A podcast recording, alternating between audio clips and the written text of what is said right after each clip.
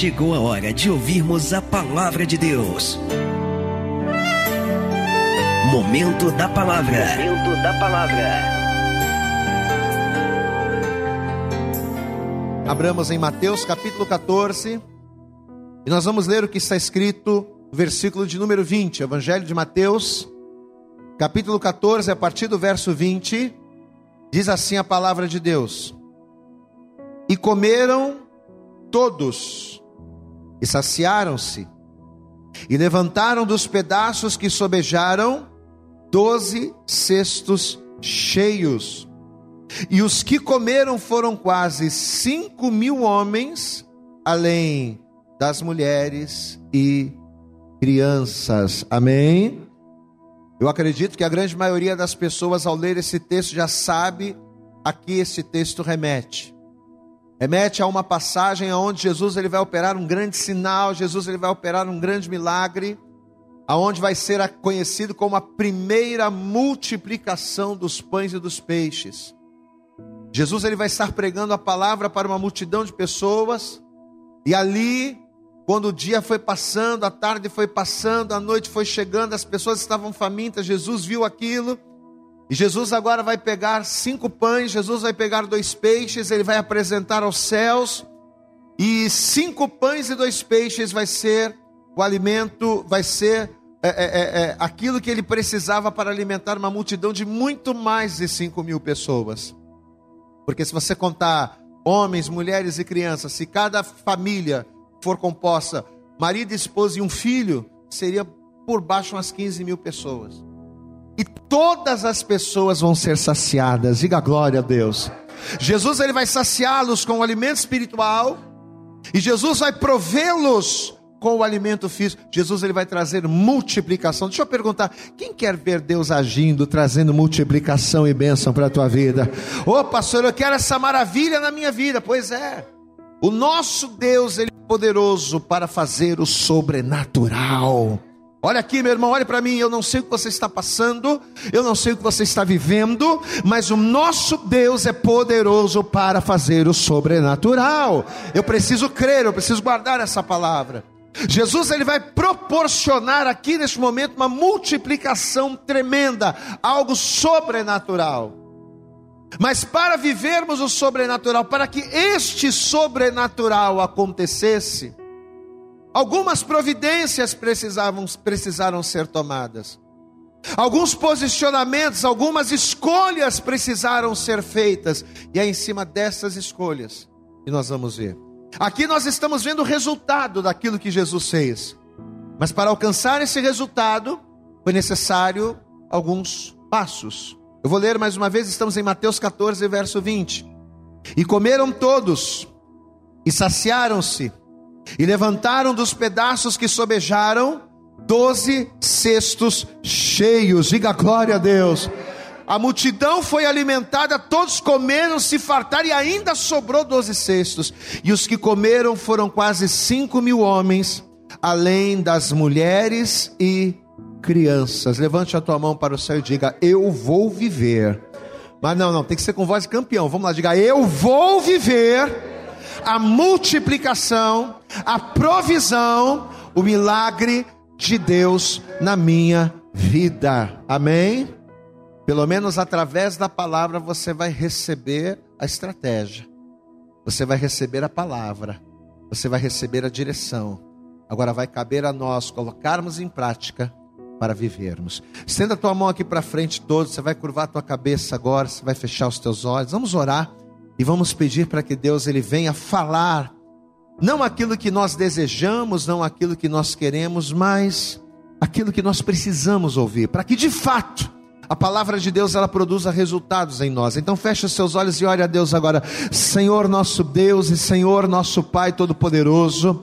Pai querido, foi esta palavra que o Senhor nos deu, foi neste texto que o Senhor nos dirigiu, foi esta a direção que o Senhor trouxe ao nosso coração para o dia de hoje. Então, em nome de Jesus, que dentro deste texto, que dentro deste versículo, de que dentro desta palavra, o Senhor venha se manifestar de maneira sobrenatural. O Senhor venha aquecer o coração dessa pessoa falando com ela, não aquilo que ela quer, mas aquilo que ela precisa ouvir, para que uma mudança radical venha acontecer na mente, no coração e no ânimo desta pessoa. Em nome de Jesus, ó Pai, ó Deus, usa a tua palavra agora como ferramenta para nos impactar nessa manhã, a fim de que venhamos viver as Suas promessas e experimentar o melhor do Senhor nas nossas vidas. Joga por terra os impedimentos, as barreiras, os obstáculos que tentarem se opor a esta ministração e fala poderosamente conosco neste lugar. É o que nós te pedimos, Senhor, com toda a nossa fé e desde já.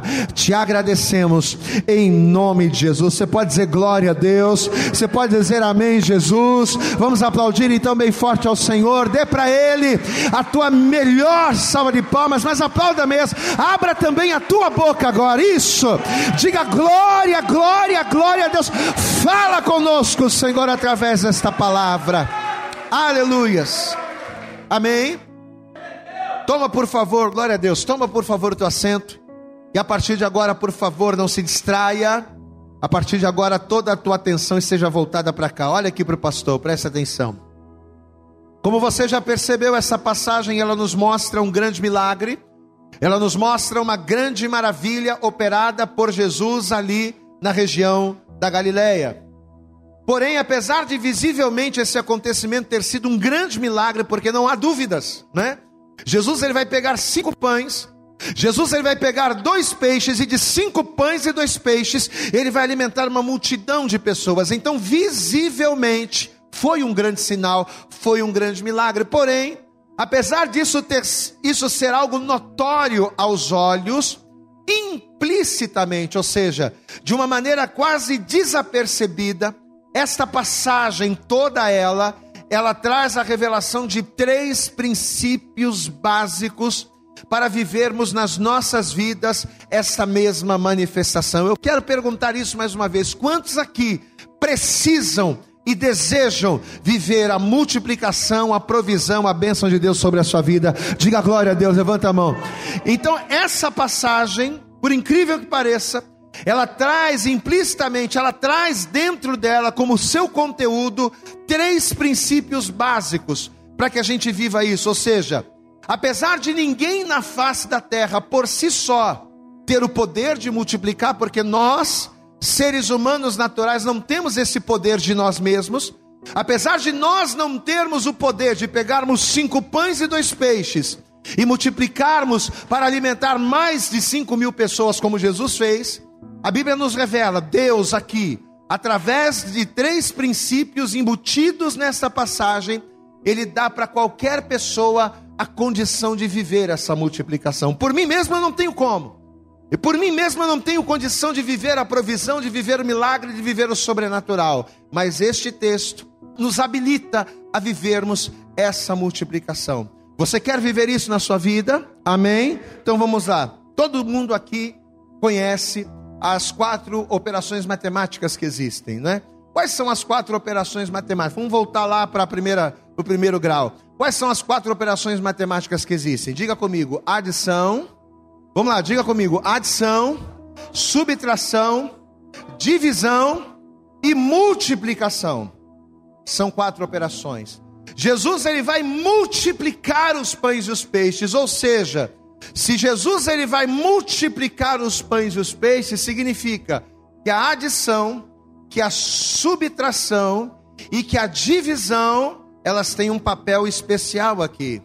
Pelo fato de Deus sempre se fazer compreender ao homem através de histórias, pelo fato de Deus ele manifestar o seu querer e a sua vontade através de parábolas, Jesus ele vai usar justamente nas três operações matemáticas restantes um meio para nós chegarmos à multiplicação. O Espírito Santo ele trouxe esse entendimento. Para nós chegarmos à multiplicação de Deus, o que, que a gente precisa fazer? O que, que é necessário? Que a gente venha adicionar, ou seja, somar algumas coisas, que nós venhamos subtrair, ou seja, tiraram algumas outras e que nós venhamos dividir, dividir alguma outra. Foi esse o entendimento que o Espírito Santo nos trouxe. Se nós somarmos algumas coisas que faltam, se nós tirarmos algumas coisas que estão sobrando, e se nós dividirmos algumas outras coisas em nossas vidas, nós iremos chegar à multiplicação. Você está disposto a realizar estas quatro operações matemáticas de maneira espiritual na sua vida? Quem está disposto aqui? Porque eu perguntei quem quer viver a multiplicação.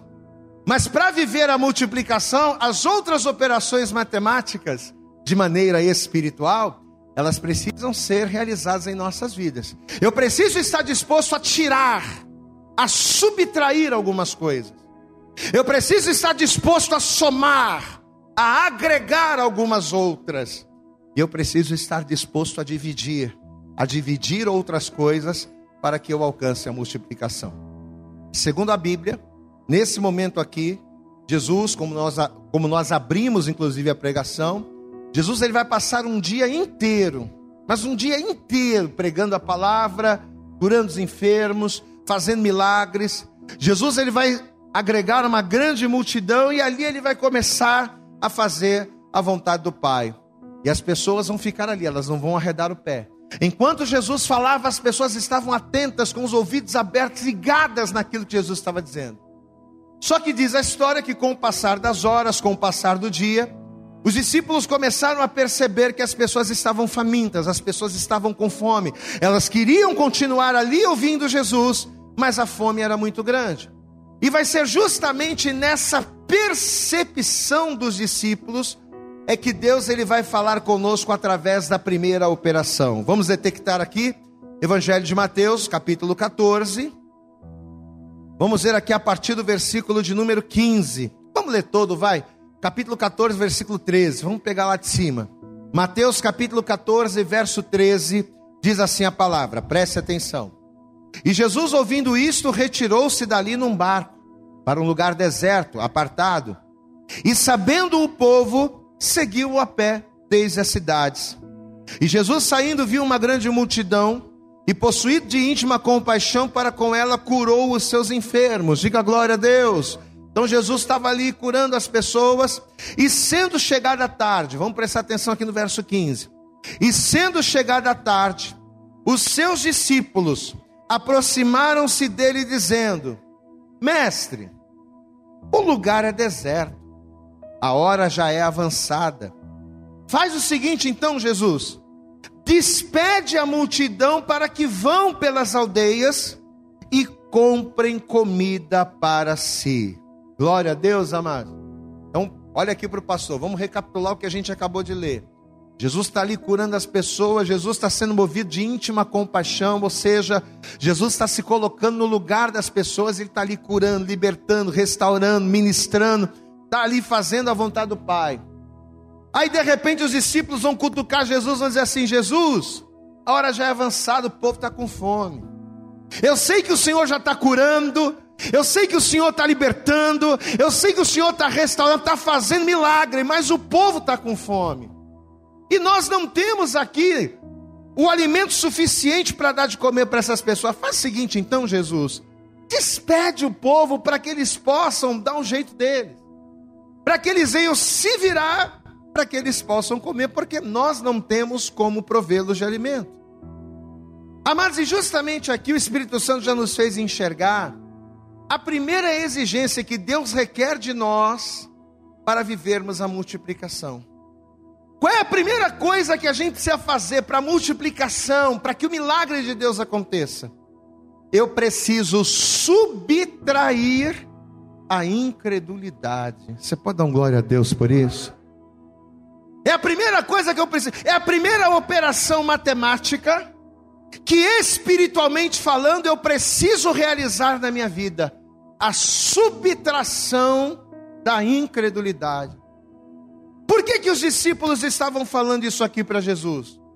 Por que, que os discípulos chegaram para Jesus e disseram: Jesus, manda o povo embora? Por que, que os discípulos estavam falando isso? Eles estavam falando isso não porque eles estavam preocupados com a hora, ou com o lugar, ou com o perigo, ou com as pessoas, não Mas eles estavam dizendo isso porque, humanamente falando, eles não teriam condições de prover o povo. Apesar de Jesus estar provendo cura, apesar de Jesus estar provendo libertação, apesar de Jesus estar fazendo coisas tremendas na vida do povo, no meio do povo, esses mesmos discípulos não estavam crendo que Jesus ou que eles teriam a condição de alimentar aquelas pessoas. Eles estavam mandando Jesus falar: Jesus, manda o povo embora. Eles estavam querendo que Jesus dispersasse o povo, porque eles não enxergavam condições físicas para alimentar aquele povo. A questão aqui não era preocupação com o povo, preocupação com o horário ou preocupação com a comida. A questão aqui era de incredulidade. Amados, e por mais que a gente siga Jesus, né? Por mais que a gente cante louvores, por mais que a gente levante as mãos, dê glória a Deus na igreja, por mais que a gente ouça a palavra e até conheça Jesus, não há como nós vivermos a multiplicação de Deus, e não só a multiplicação. Eu estou falando de multiplicação porque o Senhor nos deu, né? A palavra dentro das regras matemáticas, mas vamos trazer para o lado espiritual. Não há como nós vivermos o sobrenatural de Deus se em primeiro lugar, nós não tirarmos, se nós não subtrairmos da nossa vida a incredulidade. É muito fácil a gente dizer para uma pessoa que está passando por problema: tenha fé, meu irmão, tenha fé, porque eu conheço a palavra, Deus vai curar, Deus vai restaurar, Deus vai fazer o um milagre. É muito fácil para a gente falar para as pessoas.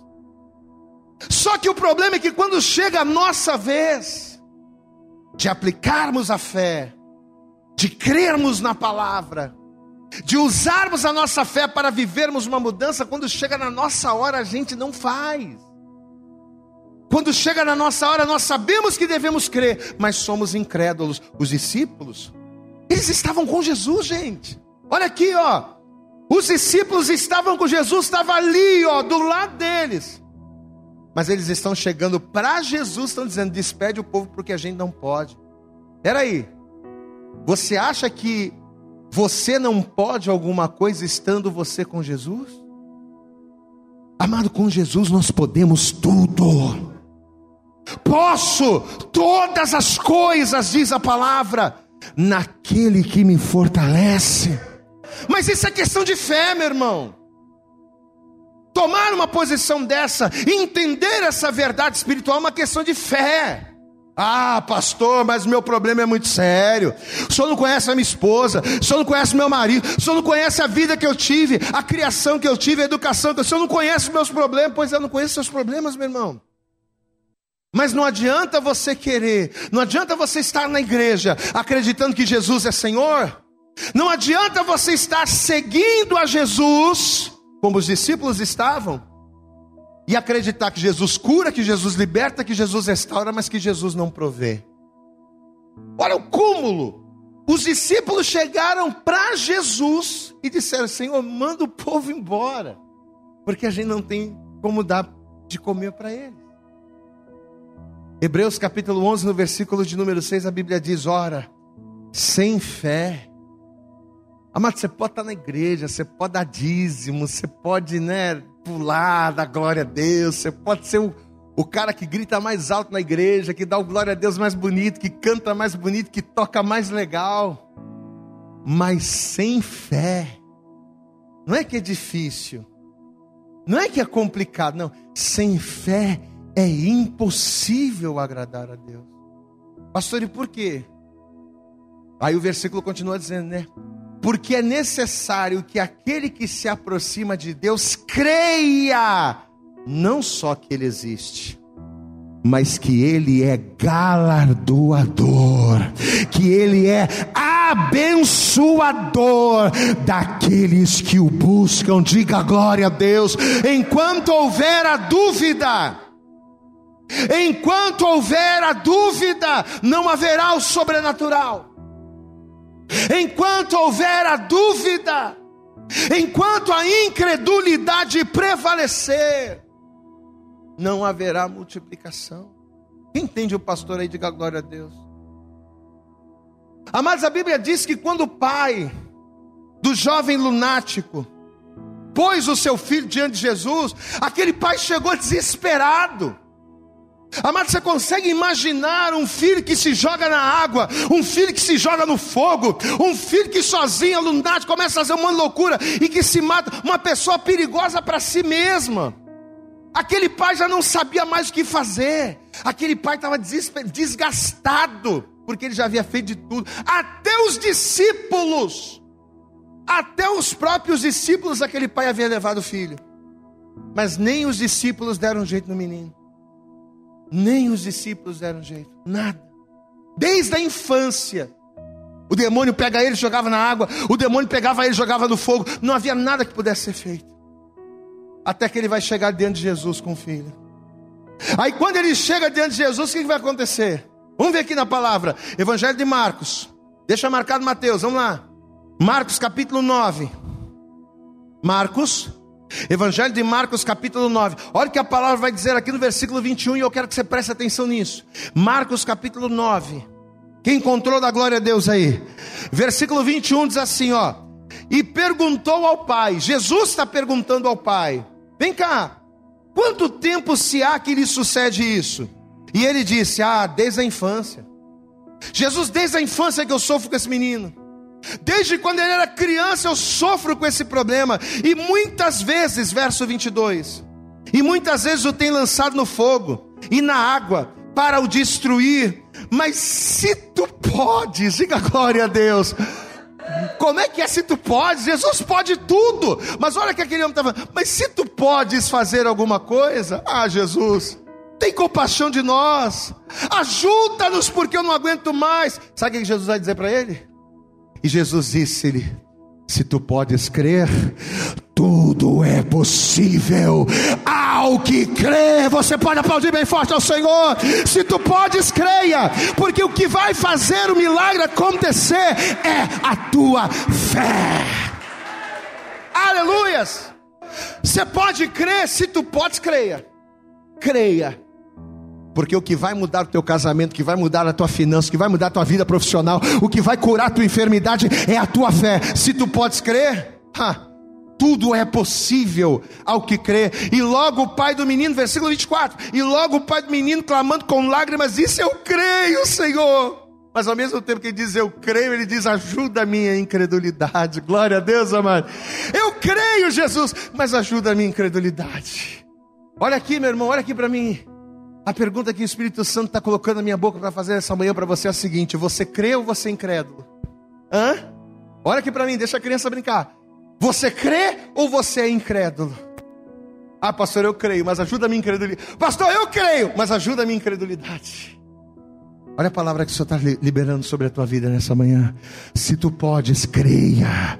Creia, porque é através da tua fé que o sobrenatural vai acontecer. É através da tua fé que o fogo de Deus vai descer. É através da tua fé que a enfermidade vai ser curada. É através da tua fé que a tua casa vai ser restaurada. E que todos vão reconhecer que só o Senhor é Deus na tua vida. Aleluias. O que, que é você crer? Jesus está dizendo para aquele homem: se tu podes crer, o que, que é crer? Crer é tirar a incredulidade. Diga comigo: crer é tirar. Diga assim: crer é subtrair a incredulidade. Meu amor, talvez você está aqui hoje ouvindo essa palavra e você está igual o pai desse menino. Eu creio, mas ajuda a minha incredulidade. Não, não é ajuda a minha incredulidade. Você tem que tirar essa incredulidade do teu coração e entender que você não está diante de médico, você não está diante de advogado, você não está diante do homem, você está diante do Rei dos Reis, você está diante do Senhor dos Senhores, você está diante do Todo-Poderoso. Aleluia! A Bíblia diz que a fé é o firme fundamento das coisas que nós esperamos. Diga comigo, a fé é a prova daquilo que eu não estou vendo. E uma vez que eu tenho fé, e a fé prova que aquilo que eu não estou vendo existe, o que, que acontece? Automaticamente, através da fé, eu subtraio do meu coração e da minha vida toda a incredulidade. Então, para viver a multiplicação de Deus, volta a dizer, não só a multiplicação, estou usando o termo multiplicação só para poder estar dentro do enredo da palavra. Mas esta palavra serve não só para multiplicação, mas para qualquer coisa na tua vida. Para viver o sobrenatural de Deus na tua vida. Qual é a primeira coisa que você precisa fazer? Diga comigo, subtrair. Diga bem alto, subtrair a incredulidade. A segunda operação matemática para vivermos a multiplicação é a adição. Volta comigo lá, Mateus, Evangelho de Mateus, capítulo 14. Mateus capítulo 14. Quem encontrou de glória a Deus aí? Mateus capítulo 14, versículo 15 diz assim: E sendo chegada a tarde, os discípulos aproximaram-se dele, dizendo: O lugar é deserto, a hora já é avançada. Volto a dizer, não porque eles estavam preocupados com o povo, o problema é que eles eram, não estavam crendo que eles podiam dar conta daquilo. Então vamos lá. É, o lugar é deserto, a hora é já avançada. Despede a multidão para que vão pelas aldeias e comprem comida para si. Manda o povo dar o jeito dele, manda eles se virarem, Jesus. Jesus, porém, lhes diz: O que, que Jesus vai responder? Não, não é por aí. Não é mister que vão. Olha o que Jesus vai dizer: Dai-lhes o que, igreja? Voz de comer. Diga glória a Deus. Agora olha para cá. Você percebeu a ordem que Jesus deu para eles? Jesus manda o povo embora, manda o povo dar o jeito deles, porque ó, a hora já é avançada. Que hora avançada o quê? O negócio é que eles estavam sem fé.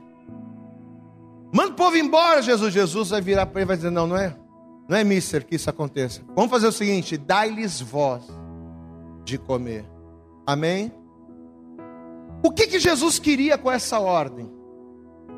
Jesus sabia que os discípulos não tinham pães, não tinham alimento, não tinha. Jesus sabia que os discípulos não teriam condição de alimentar o povo. Mas por que que Jesus, mesmo sabendo que eles não tinham recursos, por que que ainda assim Jesus ele vai dar essa palavra? O que que Jesus queria dos discípulos ao dar esta ordem para ele?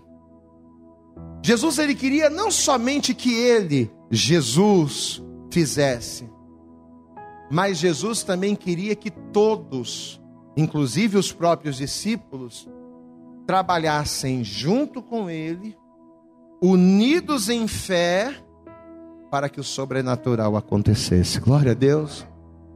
Quando Jesus disse, dai-lhes voz de comer, o que, que Jesus queria?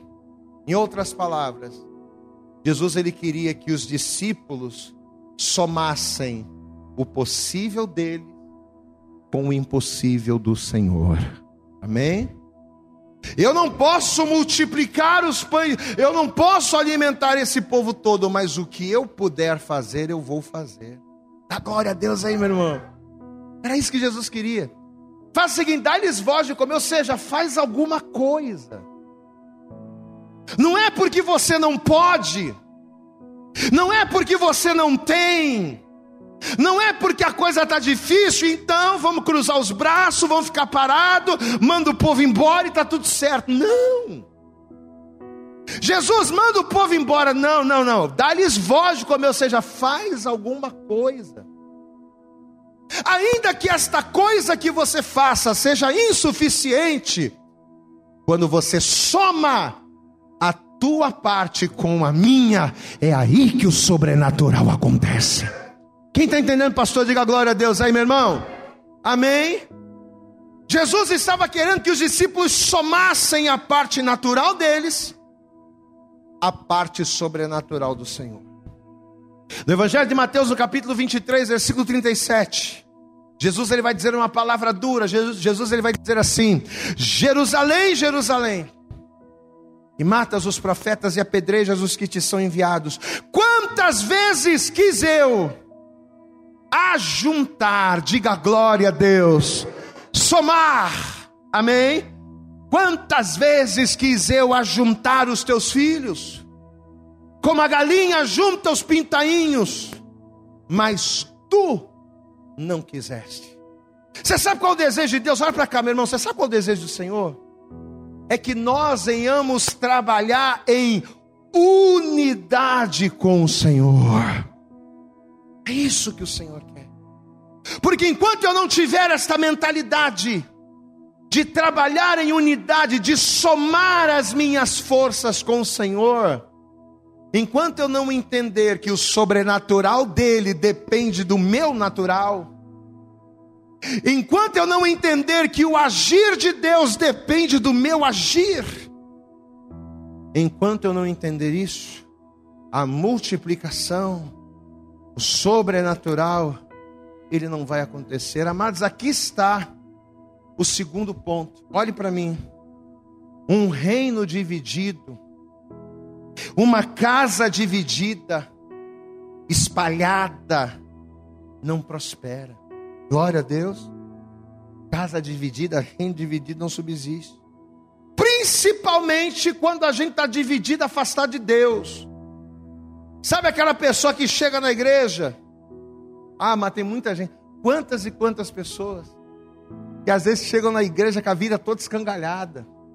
Pessoa chega com casamento destruído, vida financeira arrasada. Pessoa chega no. A maioria das pessoas elas só tem a consciência de vir para Deus quando chegam assim. Vamos abrir um parênteses aqui. Aí a pessoa chega na igreja com a vida toda destruída. E ela começa a caminhar, e ela começa a vir na igreja, ela começa a ouvir a palavra, mas o milagre não vem. E aí, às vezes, a pessoa passa um mês, dois meses, três meses, um ano, dois anos, três anos, ela está dentro da igreja e a vida dela não muda. Aí o que ela faz? Ela começa a murmurar: Poxa, estou na igreja, estou ouvindo a palavra, por que, que a minha vida não muda? Por quê, amado? Sabe por que, que a vida de muitas pessoas não mudam? Porque a pessoa não quer somar com Deus. Glória a Deus, amado. A pessoa ela acha que Deus tem que fazer tudo e ela não tem que fazer nada. Agora eu estou na igreja, agora eu estou ouvindo a palavra, agora eu estou, né? Consertei, me endireitei, estou aí caminhando. Deus faz tudo, não é assim. Não é assim. O sobrenatural de Deus vai vir a partir do momento em que eu unir ao sobrenatural de Deus o meu natural. Glória a Deus, amados a minha parte. Se eu ficar nessa de cruzar os braços e achar que a obrigação é só de Deus, a coisa não vai acontecer. A pessoa está na igreja, mas não quer orar. Aí está fraco. Ah, pastor, estou tão fraco, pastor, estou tão fraco, mas não quer orar. A pessoa quer Deus, ela quer o milagre de Deus, mas não quer somar com Deus. Ela está na igreja, mas não quer orar. Está na igreja, mas não quer. Fala, fala de. Ah, não, não consigo jejuar, pastor. Não, jejuar não. Ah, pastor, esse negócio de orar todo dia também não consigo. A pessoa está na igreja, mas não quer jejuar. A pessoa está na igreja, mas não quer orar. A pessoa está na igreja, mas não quer batizar nas águas. Não quer participar da Santa Ceia. Não quer assumir responsabilidade. Não quer servir. Não quer ser fiel. Não quer somar com Deus. Como é que a gente vai viver o sobrenatural no casamento? Como é que a gente vai viver o sobrenatural na família? Como é que a gente vai viver o sobrenatural, a multiplicação de Deus nas áreas da nossa vida, se a gente só quer receber e não quer somar com Ele? Não tem como. Aí isso me faz lembrar o profeta Elias. Até ontem eu estava falando isso, numa visita que eu fiz. O que a palavra de Deus diz, amado? Que Elias ele vai fazer uma oração. Senhor, oração do Elias vai ser curtinha. Responde-me, Senhor para que todo o povo reconheça que só o Senhor é Deus. Aí Elias vai fazer oração, fogo de Deus vai descer do céu, fogo de Deus vai consumir o holocausto. As pessoas vão ver aquilo ali, vão cair processo, vão reconhecer que só o Senhor é Deus. Que coisa, né? Imagina, camarada orar e o fogo de Deus descer, coisa linda, glória de Deus. Mas você acha que foi assim? Não. Para que o fogo de Deus descesse. E o que, que representa fogo descer do céu? Amado, o fogo descer do céu é sobrenatural. Glória a Deus. Água descer do céu é normal, fogo descer do céu não é normal. Então o fogo descer do céu representa o sobrenatural de Deus. Mas o que foi necessário para que o sobrenatural de Deus acontecesse? As pessoas se movessem no natural. Glória a Deus, amado. É quando eu me movo no natural, somando com Deus, é que Deus ele manifesta o sobrenatural. Diga comigo, é quando eu movo o natural. Diga bem alto, é quando eu movo o natural, é que Deus manifesta o sobrenatural. O fogo de Deus desceu, mas por quê? Porque Elias reuniu o povo. Chegai-vos aqui. Aí depois eles viram o altar que estava quebrado, foram lá e repararam o altar. Pegaram as pedras, tudo bonitinho, colocaram, ajeitaram. Aí depois pegaram o sacrifício, pegaram a oferta, colocaram sobre o altar, dividiram lá o bezerro. Jogaram água. So... Olha, olha quanta coisa. Olha quanta coisa. Preparação. A gente quer viver o sobrenatural de Deus do nada. A gente quer que nem um passo de mar, alakazam, e puf, acontece. Não, mas isso aqui não é mágica. Vida com Deus não é mágica. Ah, eu vou dormir de um jeito, vou acordar. Não vai. Você vai dormir de um jeito, vai acordar do mesmo jeito. Ah, agora eu sou de Deus, agora tudo vai mudar no meu coração. Não, você vai continuar com, as, com os mesmos pensamentos. Por quê? Porque Deus ele vai se manifestando na minha vida à medida com que eu vou tomando atitudes espirituais que venham somar com Ele. Glória a Deus, amado.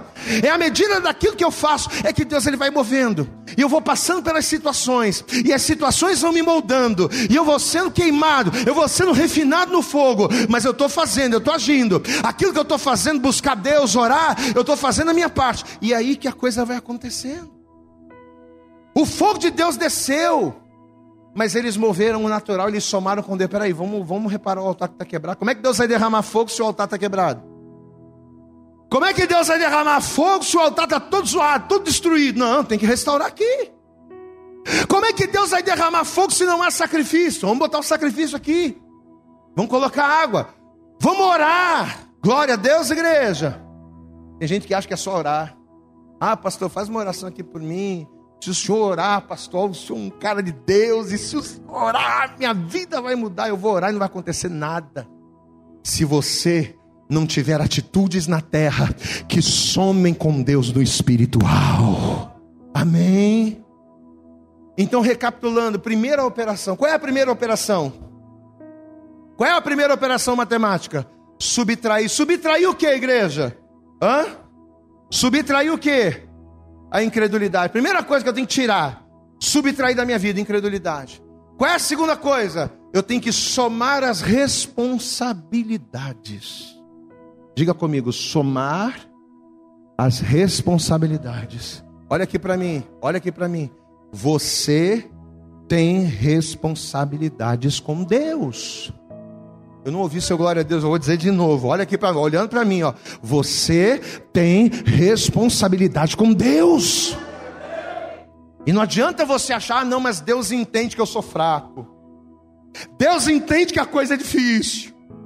Deus entende que a minha vida, a minha infância, a minha vida não foi legal. Deus não, Deus não entende. A partir do momento, Deus entende quando você não conhece a Deus.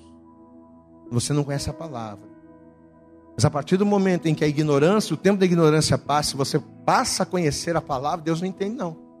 Peraí, a tua vida foi um inferno. Tua infância foi terrível, mas agora você conhece a Jesus, você sabe qual, qual é o caminho, você não vai porque não quer. Você não vai porque você se acomodou a viver uma vida inteira de um jeito, e você se acomodando a viver a vida toda desse jeito, você se cercou, né? Você entrou numa redoma, numa zona de conforto tão grande, que você está até aceitando viver uma vida de derrota, mas preferindo ficar do mesmo jeito. Mas nós temos responsabilidades com Deus. E enquanto nós não entendermos que precisamos somar as nossas responsabilidades com a vontade de Deus, a coisa não vai acontecer. Primeira operação para viver a multiplicação: subtrair a incredulidade. Segunda operação: somar as responsabilidades. E sobrou qual operação, igreja, para a gente viver a multiplicação? Qual, qual que sobrou? Se tem soma, subtração e eu quero chegar na multiplicação, o que, que sobrou? A divisão. Mas soma, quem tem que dividir? O reino dividido não subsiste. Não, não é dividir o reino. Eu não tenho que dividir o reino. Eu tenho que dividir o meu recurso, o que eu tenho. Glória a Deus. Diga comigo, eu tenho que dividir os recursos. Evangelho de Mateus, capítulo 14. Já estamos caminhando para o fim. Versículo de número 16 diz assim: Mateus 14, verso 16. Jesus, porém, lhes disse: presta atenção, não é mister que vão, dá-lhes quem? Dá-lhes voz de comer. Então eles disseram: o que, que eles vão dizer para Jesus? Não temos aqui, senão cinco pães e dois peixinhos. É tudo que a gente tem, Jesus. O que, que Jesus disse? E ele disse: Trazemos aqui. Glória a Deus. Deixa eu só abrir um parênteses aqui. Os discípulos vão chegar para Jesus e vão dizer assim: Senhor, mas nós só temos aqui cinco pães e dois peixes. O que, que Jesus estava, quando Jesus disse, trazei-me aqui, o que Jesus estava falando? Divida comigo, traz para cá. Só que apesar de Jesus querer que os discípulos subtraíssem a incredulidade, somassem as responsabilidades e dividissem os recursos, apesar de essa ser a vontade de Jesus, na hora de dividir o recurso, não foram os discípulos que dividiram. Você conhece a palavra, você sabe muito bem que esses cinco pães e dois peixes não eram dos discípulos. Quem é que vai dividir o recurso com Jesus? Um jovem. Vamos comigo lá em João, mesma passagem, só você abrir comigo em João, vamos lá. Evangelho de João, capítulo 6.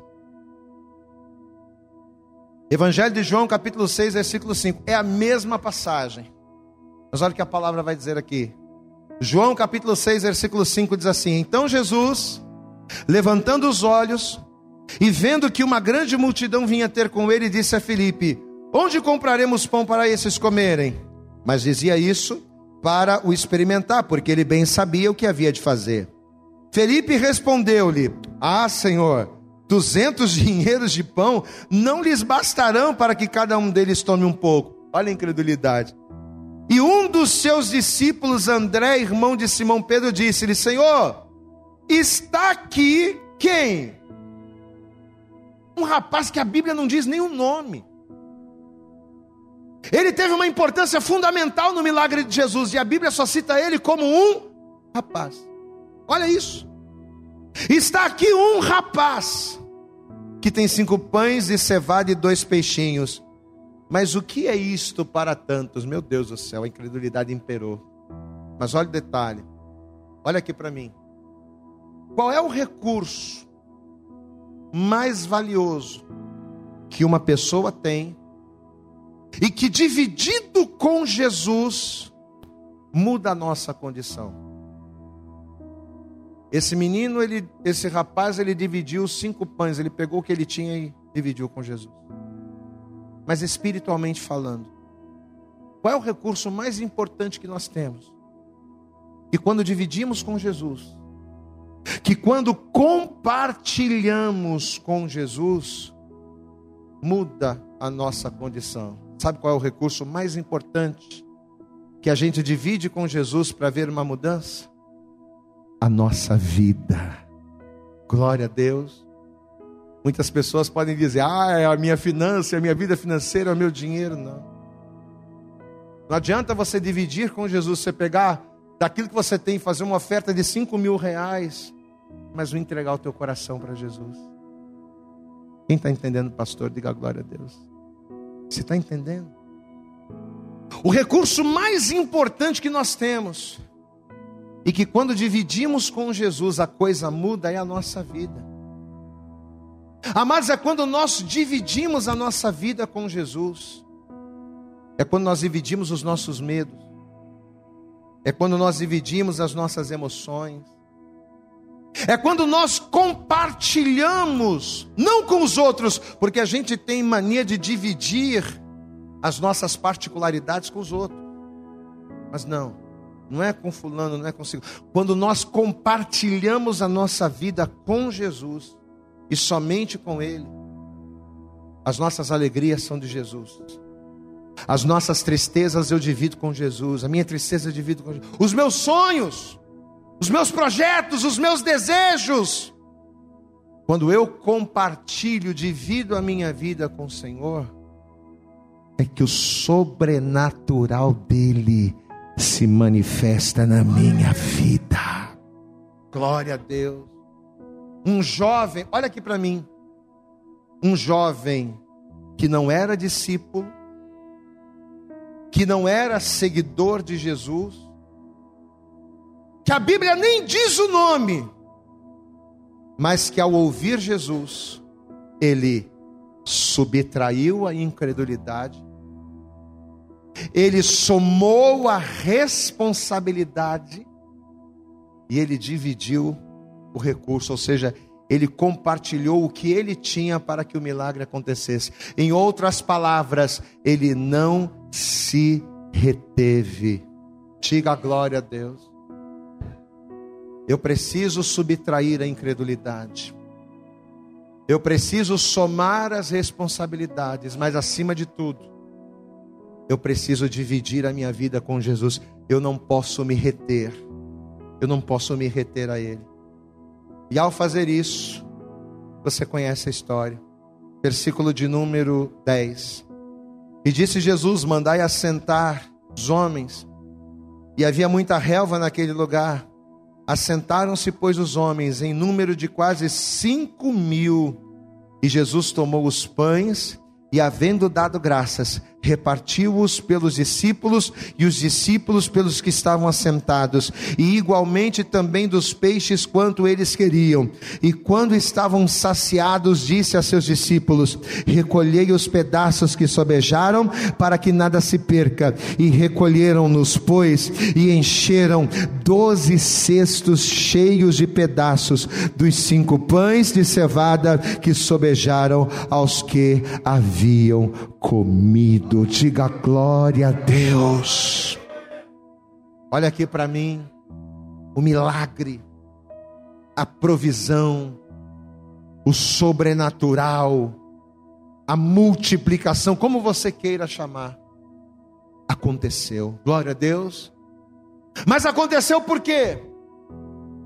Aconteceu porque ninguém fez nada, ficou todo mundo de braços cruzados esperando Deus agir? Não, aconteceu porque três princípios foram obedecidos. Porque três posicionamentos e atitudes foram colocadas em prática. A primeira, subtrair a incredulidade. Segunda, qual foi a segunda? Somar as responsabilidades. E a última, dividir o recurso, não reter. Eu pergunto para você nesta hora: no início da mensagem eu perguntei: quantos aqui querem viver a multiplicação? E todo mundo levantou a mão. Mas agora, depois de ouvir a palavra, eu pergunto novamente: quantos aqui querem viver a multiplicação, a provisão sobrenatural de Deus? Levanta a mão. Você está disposto a subtrair a incredulidade, a somar as responsabilidades e a dividir os recursos? Então se coloque de pé. Se coloque de pé. E assim que você se colocar de pé, você vai dar para Jesus. Isso, você vai dar para o Senhor a tua melhor salva. Mas vamos aplaudir, vamos aplaudir mais forte a Ele nessa hora. Isso, abra também a tua boca e glorifique a Ele, exalte a Ele por esta palavra que você recebeu. Amém. Eu acredito que essa mensagem falou poderosamente com você.